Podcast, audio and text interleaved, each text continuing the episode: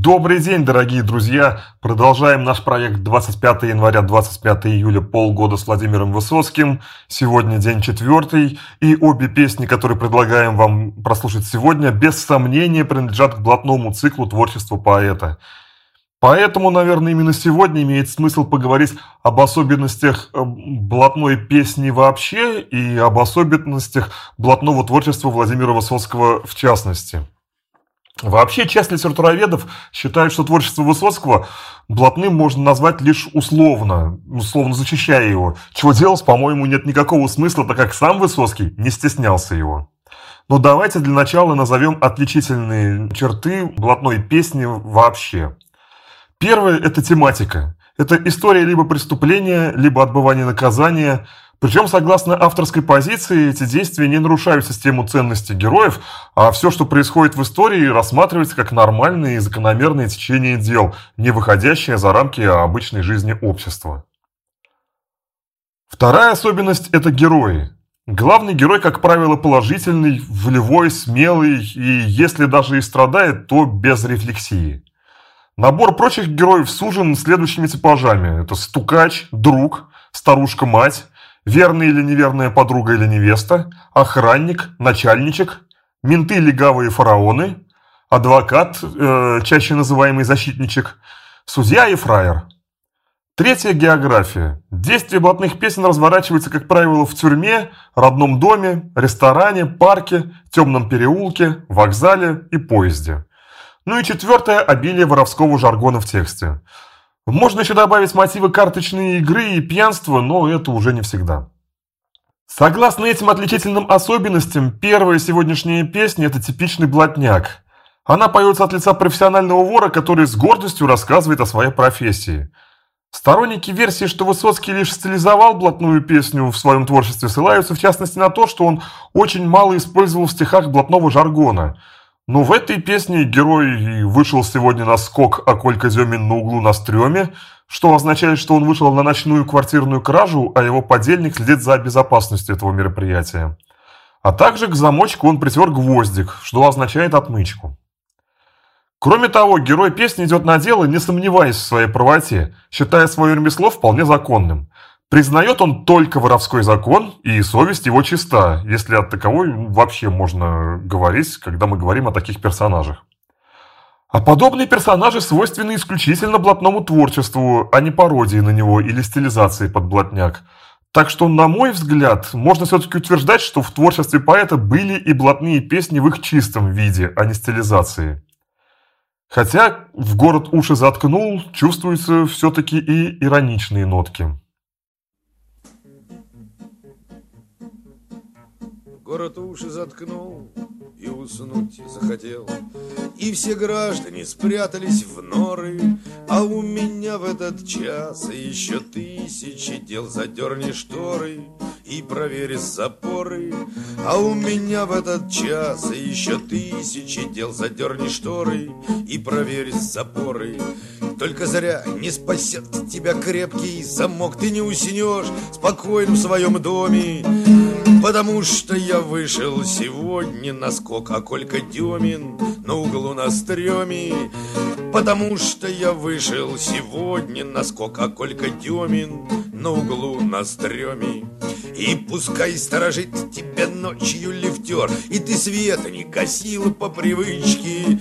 Я давно уже гвоздик к замочку притер, Попил водички и на забрал вещички. Я давно уже гвоздик к замочку притер, Попил водички и забрал вещички. Ты увидел, услышал, как листья дрожат Твои тощие, хилые мощи. Дело сделал свое я и тут же назад, А вещи тещи в Мариной роще Дело сделал свое я и тут же назад, А вещи тещи в Марьиной роще. А потом до утра можно пить и гулять, Чтоб звенели и пели гитары, И спокойно уснуть, чтобы не увидать во сне кошмары Мусоров и нары, И спокойно уснуть, чтобы не увидать во сне кошмары Мусоров и нары. Когда город уснул, когда город затих, для меня лишь начало работы. Спите, граждане, в теплых квартирках своих спокойной ночи до будущей субботы. Спите, граждане, в теплых квартирках своих спокойной ночи до будущей субботы. Но будем справедливы, в целом специалисты в области литературы правы. Блатными песни Высоцкого этого периода можно назвать весьма условно. И «Город уши заткнул», на мой взгляд, это больше исключение из общей направленности этого творческого цикла. Блатными их можно назвать лишь по схожести тематики, а так это все-таки больше стилизации под блатную песню. Как сказал журналист Антон Орех, Высоцкий в этих куплетах имитировал криминальный антураж, создавал атмосферу. То, что это были стилизации, допускал и сам Высоцкий. Вот отрывок интервью берлинской газете «Зонтак» в 1978 году. Итак, цитата. «Я начал тогда со стилизации так называемых блатных песен. Меня привлекала в них несложная форма с весьма незатейливой драматургией и простой идеей, без хитрого и сложного подтекста. Эти песни были окрашены тоской по простому и доверительному общению, тоской по человеческой близости – а Куджава, который писал иные песни, выражал эти чувства другими средствами. Я же, сам, кстати, выросший на задворках, отражал в песнях псевдоромантику и брожение беспокойного духа пацанов проходных дворов. Вот я бы не стеснялся в данном случае слова «мода». Можно смело сказать, что Высоцкий начал свое песенное творчество со стилизацией под блатные песни, потому что они были самыми модными в той среде, в которой он жил. Что это была за среда? Но об этом рассказывал близкий друг Высоцкого, писатель Артур Макаров. Вот как он говорил. «Не просто блатные веяния, а мы жили в этом времени. Практически все владели жаргоном, ботали по фене, многие тогда даже одевались под блатных. Был тогда такой особый стиль – прохоря. Сапоги в гармошку, тельник, кепка-молокозырка. Так что на Володю повлияли не только разговоры, не только то, что Лева с Юрой Гладковым иногда ездили на задержание, повлияли живые люди – мы были знакомы с такой знаменитой компанией, как Урки с Даниловской Слободы. Играть на гитаре он стал намного раньше, чем стал писать свои песни. Но что он исполнял? Все тот же блатняк. Таганка, летит паровоз, на Колыме и прочее. Обратимся вновь к воспоминаниям лучшего друга детства Игоря Кахановского.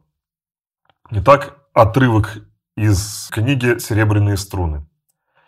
Центральное место на всех наших бесконечных тогдашних посиделках отводилось гитаре. На ней играли, вернее, аккомпанировали Володя и я. Почему-то мама решила подарить мне гитару, когда я перешел в восьмой класс.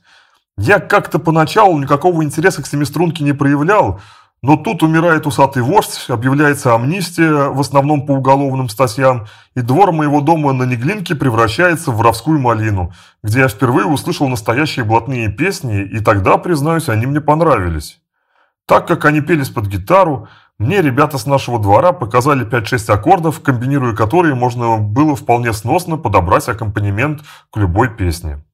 Еще оттуда же цитата. Итак, своих песен пока не было, но зато как исполнялись те, что мы пели тогда. Так как это было более полувека назад, то я приведу здесь хотя бы первые строчки из некоторых песен, чтобы было ясно, про что они. Это поможет кое-что объяснить в дальнейшем. Вот что пелось. И далее Игорь Кахановский приводит примеры песен, которые они исполняли в те годы в компаниях. Но я предлагаю, чем говорить просто названием, прослушать отрывки из этих песен, которые привел в пример Игорь Кахановский. Когда с тобой мы встретились, черемуха цвела, И в старом парке музыка играла. И было мне тогда еще совсем немного лет, Но дел уже наделал я немало. Лепил за скоком скок я на утро для тебя, Хрусты кидал налево и направо. А ты мне говорила, что ты меня любила, Что жизнь блатная хуже, чем отрава.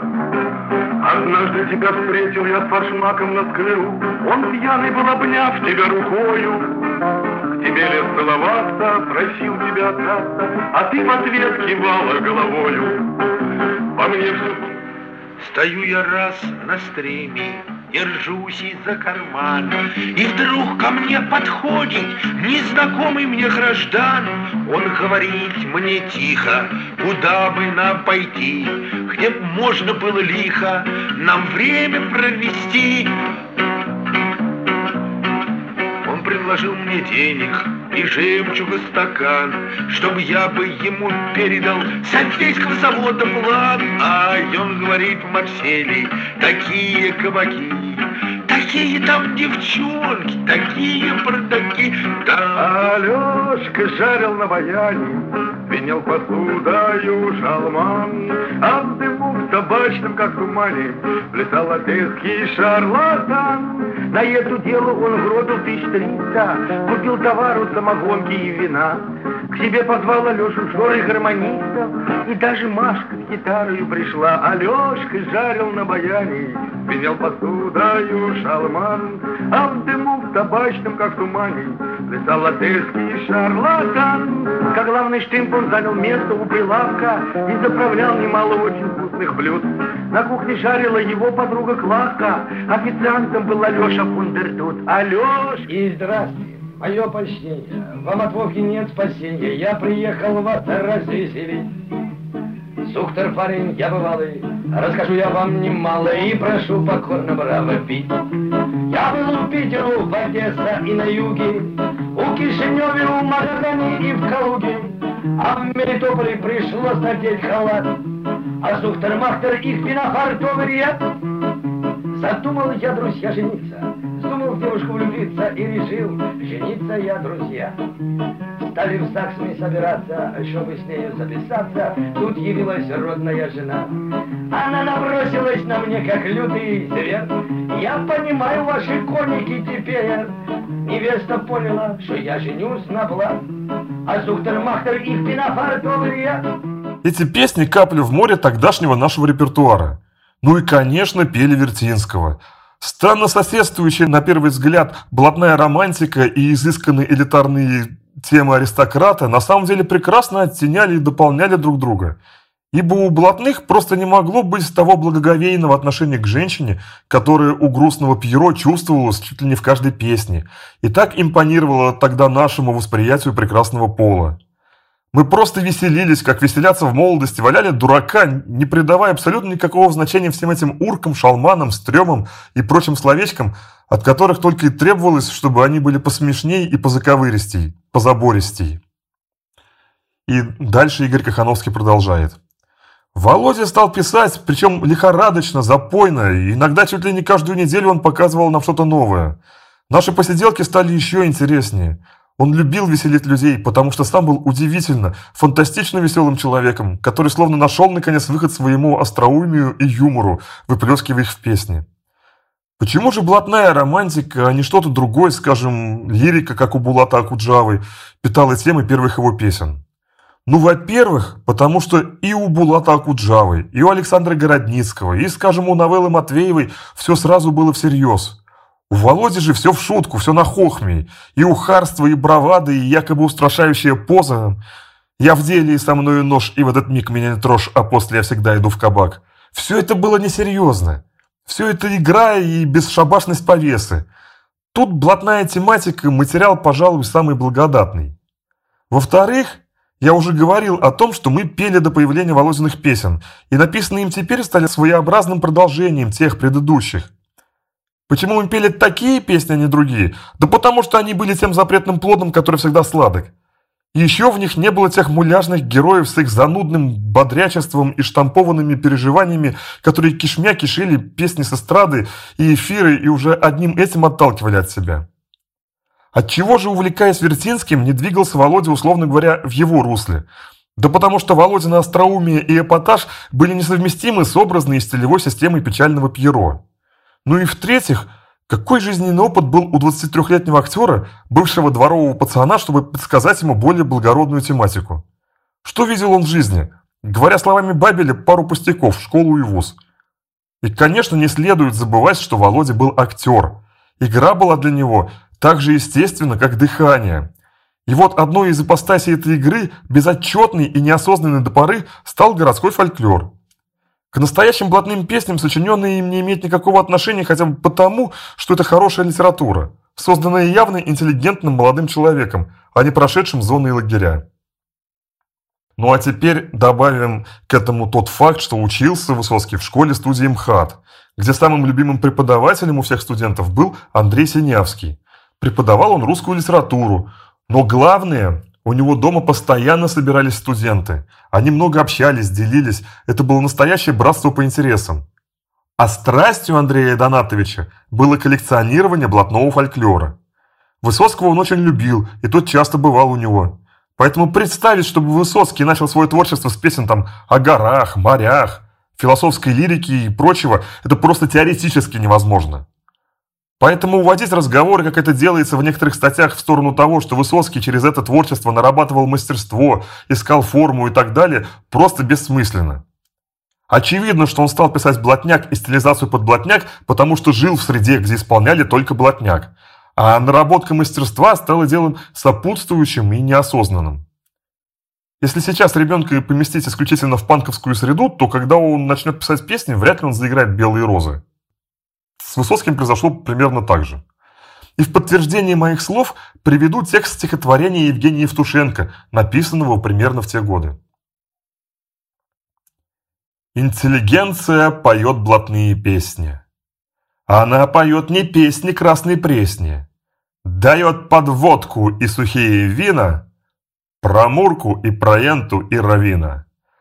Поют под шашлыки и под сосиски, Поют врачи, артисты и артистки, Поют в пахре писатели на даче, Поют геологи и атомщики даже. Поют, как будто общий уговор у них, Или как будто все из уголовников. С тех пор, когда я был еще молоденький, я не любил всегда фольклор варья. И революционная мелодия, мелодия ведущая моя. И я хочу без всякого расчета, чтобы всегда олело высоко от революционной песни что-то в стихе простом и крепком, как древко. Из этого можно сделать вывод, что это было действительно всенародное явление, раз даже интеллигенция поет блатные песни. Эту моду вполне логично объяснял театровед Константин Рудницкий. Вот как он говорил. Мода на блатной репертуар возникла не беспричинно. Причина была та, что улыбчато-бодрые, бойкие, задорные или же мило-сентиментальные песни, которые лились с эстрады, с экрана и из черных тарелок репродукторов, знать не хотели ни о кровоточащих ранах недавней войны, ни о других социальных бедствиях. Инвалидов не видели, вдов и сирот не замечали, о голоде слыхом не слыхивали. Ну а такие мелочи, как бытовые неудобства, сырость бараков или фантасмагорическая перенаселенность коммуналок, авторов этих песен и подавно интересовать не могли. Горечь, скопившаяся в душах, тревога о пропавших без вести или канувших без права переписки в какие-то черные провалы бытия, все это словно бы не существовало и не волновало песенную гладь. Вот учитывая все это сказанное, не надо изощряться и пытаться выдумать причины. И поборникам нравственности и пуританам не надо обвинять Высоцкого в его начальном творчестве. Потому что блатная песня – это было модно. И тем более, как показала история, это было необходимо для Высоцкого. Вот еще один отрывок из интервью. Я помню первые все свои вещи, потому что я ими начинал. Они мне очень дороги.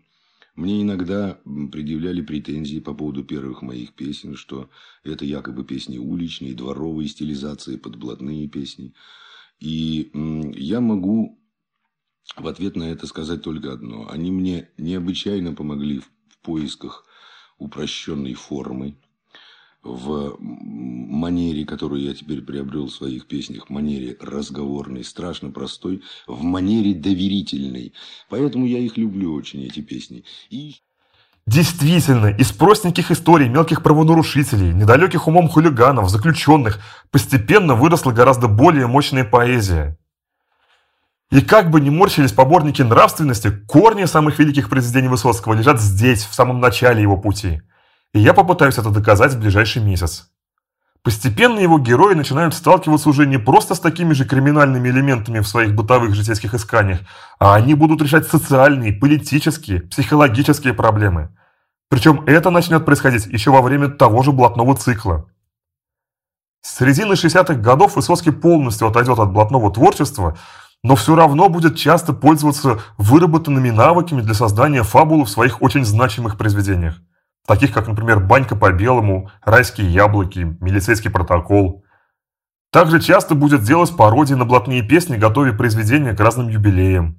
Ну и, конечно же, лагерная тематика будет мощно им представлена в последние годы творчества в таких произведениях, как «Побег на рывок» и «В младенчестве нас матери пугали». Но ни у кого язык не повернется назвать эти поздние шедевры, которые можно смело ставить по своей культурной значимости в один ряд с такими произведениями, например, как «Колымские рассказы» Варлама Шаламова. Ни у кого не повернется язык назвать эти песни блатными песнями. Вот что пишет литературный критик Евгений Сергеев. Никакого секрета в том, что Высоцкий шел от песен своего детства и юности, от дворовых и подворотных песен. Сопливые романтики горланили Мурку и Гоп со смыком, позже зазвучали батальонный разведчик, улица Широкая, охотный ряд, как на Зеребасовской угол Решельевской и прочее, прочее, прочее. Он шел от них, но не к ним, и уходил все дальше. В зрелости он отнекивался, если на концерте просили спеть что-нибудь из забав молодости – Отнекивался, но не открещивался, ибо греха-то на нем нет. Где ж там воспевание преступности, когда персонажи ребята обидчивые, но не злобные?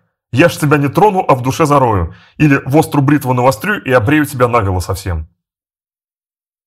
Евгений Сергеев процитировал здесь вторую нашу сегодняшнюю песню «Рыжая шалава». В этой шуточной песне впервые появляется персонаж гулящей подруги криминального элемента. Поэт на первом этапе своего творчества будет часто обращаться к этой героине, и не зря, поскольку песни, посвященные этим необычным с точки зрения обыкновенного человека отношениям, вызвали море смеха у аудитории. Кстати, слово «шалава» в компании Высоцкого было вполне обычным. Вот Артур Макаров в шутку в интервью Валерию Приказчикову сказал «Шалава?» Но в этом не было ничего оскорбительного. Шалава – это было почетное наименование, это что надо было заслужить. Чтобы еще раз подчеркнуть точку зрения, что первые песни Высоцкого – это не блатняк в чистом виде, а стилизация под него, следует уточнить, что большинство этих песен написано в шуточной манере, где Владимир Семенович высмеивает, мягко говоря, недалекое мировоззрение представителей криминального мира и наивность их суждений. Вообще, многие друзья Высоцкого тех лет отмечали, что он не чужой блатняк зачастую исполнял в весьма ироничной манере, не так, как все остальные московские подростки, пытавшиеся под гитару проникнуться всей болью и одиночеством лагерных заключенных. Песня «Рыжая шалава» была очень популярной в Москве. Геннадий Внуков, организовавший выступление Высоцкого в городе Куйбышеве, ныне город Самара, еще в 1967 году и посвятивший последние 20 лет своей жизни популяризации творчества поэта, вспоминал такую историю. С 1960 по 1973 год я часто и подолгу бывал в Москве. Наша контора, э, я работал в управлении котлоналадки, находилась в районе Таганской площади. Рядом театр, ресторан Кама, куча пивнушек. Мы были молоды, почти все волжане, большинство холостые, и после работы дружной гурьбой заваливались в пивную или ресторан Кама. Нашу компанию там знали, знали и нашу волжскую щедрость, нам многое прощалось – мы пели там песни, тихонько играли в преферанс, даже гитара позволялась. Кроме нашей были там и другие компании, тоже веселые, шумные, тоже с гитарами, тоже пели песни. Вот кажется невероятным, но факт остается фактом. Никогда никаких ссор между незнакомыми компаниями не было. Все пили, ели, пели и радовались. И вот однажды я слышу, поют рядом ребята под гитару. Рыжая шалава бровь себе подбрила. А потом «Сгорели мы по недоразумению, он за растрату сел, а я за Ксению». Я весь внимание, напрягся. Говорю своим «тише». Все замолчали, слушаем текст. Я моментально прокрутил в памяти все блатные, все лагерные, все колымские песни. Нет. В моих альбомах и на моих пленках этого нет.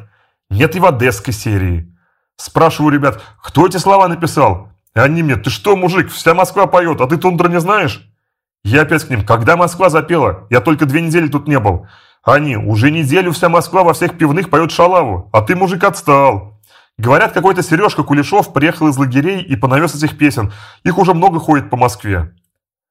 Так я впервые услышал имя Сережки Кулешова и эти песни. Я попросил у ребят слова, мне дали бумажку, я переписал слова и вернул бумажку обратно – как я сейчас об этом жалею. Это был Высоцкий со своей компанией, а этой бумажки с его почерком сейчас бы цены не было. Случилось это в самом начале января 1962 года. Хорошо помню тот январский день. Был мой годовой отчет о работе за 61 год, и мы пошли отмечать в Каму мой возраст, возраст Христа, 33 года. А что это был Высоцкий, я узнал только в 1964 году, когда увидел его в театре на Таганке в спектакле «10 дней, которые потрясли мир». Потом уже в 1967 году я спросил его, он ли был в Каме с друзьями тогда, в 62-м. Он сказал, а, это тогда я всем говорил, что эти песни поет Сережка Кулешов. И тогда, и долго еще потом это была форма конспирации. Песни эти, мягко говоря, не поощрялись, и у Высоцкого неприятностей с ними хватало. Тем не менее, по Москве поползли пленки с записями Высоцкого. Да, Высоцкий конспирировался. Скорее всего, просто потому, что не рассчитывал на интерес к своему творчеству. Он рассчитывал на исполнение своих песен в очень тесном кругу друзей с Большого Каретного. Вот что говорил сам Высоцкий. Первые свои песни я писал и пел только нескольким своим близким друзьям. У моих песен всегда дружеский настрой, и они не требуют сиюминутной отдачи. Мои песни – это возможность разговаривать с вами. А по Москве, как сказал Геннадий Внуков, уже поползли пленки с записями Высоцкого. Его творчество вышло из среды уголовников, но вскоре его песни стала петь простая молодежь. Для понимания особой иронии в этой песне отметим еще такие строчки «залить цементом, чтобы не разрыть». Здесь есть аллюзия на перезахоронение тела Сталина. Как известно, тело Иосифа Виссарионовича лежало в мавзолее рядом с телом Ленина, но по решению 22-го съезда КПСС тело Сталина было перезахоронено в могилу у Кремлевской стены. Но так как это было сделано в ночь, на 1 ноября, тайком, по городу поползли слухи, в том числе и о том, что могилу Сталина залили цементом. Вообще Владимир Семенович выделял рыжую шалаву из своего блатного цикла, видимо, считал ее очень удачной. В 1978 году, когда ему нужно было отобрать 20 стихотворений для публикации в легендарном самиздатовском, наделавшем много шума и вызвавшем грандиозный скандал альманахе «Метрополь», Наряду с другими ярчайшими представителями современной отечественной литературы, включая диссидентов, он, автор уже не одного десятка великих стихотворений, среди прочих отобрал в эту двадцатку и «Рыжую шалаву». Что ж ты, зараза, бровь себе подбрила? Для чего надела пояс синий свой берет? И куда ты, стерева, лыжи навострила? От меня не, склою, не скроешь ты в наш клуб второй билет. Знаешь ты, что я души в тебе не чаю Что для тебя готов я днем и ночью воровать. Но в последнее время, что это замечаю Что ты стала меня слишком часто изменять. Если это Колька или даже Славка Супротив товарищев не стану возражать. Но если это Витька с первой переславки Я ж тебе ноги обломаю в бога душу мать. Рыжий шалова, тебя не скрою. Если ты и дальше будешь свой берет носить Я тебя не трону, а в душе зарою И прикажу залить цементом, чтобы не разрыть. А настанет лето, ты еще вернешься Ну а я себе такую бабу отхвачу Что тогда ты стервь, от зависти загнешься. Скажешь мне прости, а я плевать не захочу в завершении выпуска хотелось бы сделать небольшой познавательный бонус. В песне «Город уши заткнул» главный герой отвозит наворованные вещи к теще в Мариной роще. Да и первая Переяславка, откуда Витька из песни «Рыжая шалава» тоже находится там. Речь идет о первой Ямской улице, расположенной на месте Переяславской Ямской слободы. Марина Роща часто возникает в рассказах об уголовниках и у Высоцкого, и у других авторов, посвящающих свое творчество этой теме. Это сегодня Марина Роща, престижный район в центре Москвы с Райкин Плаза, планетой КВН и прочими культовыми местами. Но не так давно это был самый криминальный район Москвы. Вспомните великий советский сериал «Место встречи изменить нельзя». Чуть ли не половина мест действия – это Марина Роща. Да и реальная банда «Черная кошка» орудовала преимущественно в Мариной Роще. Почти в каждом российском городе есть район, который называют криминальным и куда лучше по ночам не ходить.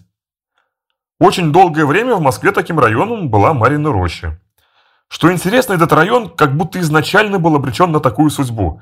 Называется он так, потому что расположен на месте рощи рядом с деревней Марина. Но рощей это было тяжело назвать, поскольку на самом деле это был дремучий лес, в котором на протяжении почти всего времени орудовали разбойники, грабящие и убивающие купцов, ехавших по направлению Сергиев Посад. Да и сама деревня Марина была так названа по одной из версий в честь лихой и красивой атаманши, орудовавшей в этих лесах. По другой версии она названа в честь боярской жены Марии, и еще по одной версии в честь ворожеи, обитавшей в этом лесу и от которой, кстати, мало кто возвращался. Позже в этом месте была организована божедомка. Вряд ли сейчас кто-либо знает, что это такое. Ну, некоторым, может, лучше и не знать, поэтому некоторым людям там слабонервным я предлагаю уже отключиться от нашего выпуска. Дело в том, что в далекие времена хоронить было принято на церковных кладбищах только тех, кто успел покаяться и принять причастие перед смертью. Самоубийц же, убитых, неопознанных и не принявших покаяние перед смертью хоронили два раза в год, на седьмой день после Пасхи и на Покров. А свозили эти трупы на Божедомку, где в глубокой общей яме они лежали, ожидая дня захоронения, и куда могли приехать родные, чтобы опознать их. Так вот, в Москве Божедомка была организована в Мариной роще. Позже императрица Елизавета Петровна основала на этом месте первое московское общегородское кладбище, где, кстати, хоронились и знаменитости, например, основатели знаменитых бань Сандуновой. Сейчас на этом месте разбит парк, носящий название «Фестивальный». Это прямо напротив планеты КВН. В начале 19 века Марина Роща даже стала престижным местом для прогулок москвичей – но с конца XIX века стала застраиваться бараками для рабочих и вскоре превратилась в криминальный центр Москвы. Именно поэтому герою песни Высоцкого там было проще всего спрятать краденое и, ничего не опасаясь, загулять. Ну, на этом все. Песни сегодня представлены в записях Константина Мустафиди – в один из ближайших дней я вам расскажу, что это за записи и какое они имеют значение. А на сегодня, наверное, и так уже слишком много информации, поэтому мне остается попрощаться, сказать вам до завтра. Да, кстати, не пропустите завтрашний день, потому что завтра вы сможете послушать самую, скажем современным языком, хитовую песню блатного цикла Владимира Высоцкого. Я прощаюсь с вами, всего вам доброго, до завтра.